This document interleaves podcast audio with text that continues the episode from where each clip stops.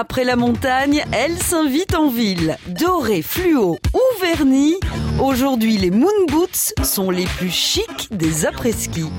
Alors moi j'ai les blanches vernis là qui brillent là, écrit le gros moon boots en fait en noir euh, sur le haut. On est un peu genre euh, à la Paris Hilton ou à nos petites euh, Victoria Beckham et tout ce que vous voulez quoi.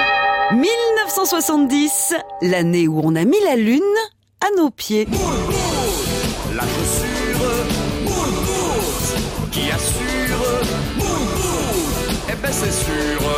Le 29 juillet 1969, les membres de l'équipage de la mission Apollo 11 ont fait une chose extraordinaire. Ils sont les premiers à marcher sur la Lune. Des millions de personnes dans le monde regardent ces pas exceptionnels en direct à la télé. Parmi eux, Giancarlo Zanata, un jeune homme d'affaires italien. Il est fasciné par l'événement, mais un détail retient son attention, le design de leurs chaussures spatiales. C'est une révolution. Le lendemain, il imagine une paire de bottes très innovantes, légères et aux formes tout en rondeur, les Moon Boots.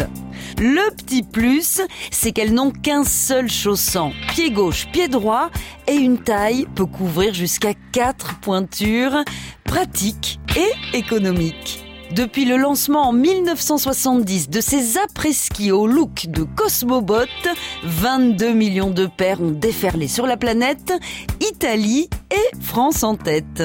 Oh, regarde-moi ça, Dupont Quel paysage fantastique Et dire que nous foulons ce sol de la Lune où jamais la main de l'homme n'a mis le pied De la Lune à la Terre, des stations de ski à la ville, il n'y a eu qu'un pas. En revanche, faut avoir sacrément confiance en soi pour proposer la botte avec ce genre de boudin au pied. On n'arrête pas le progrès. Oublie que t'as aucune chance, vas-y fonce. À retrouver sur francebleu.fr. On sait jamais, sur un malentendu ça peut marcher.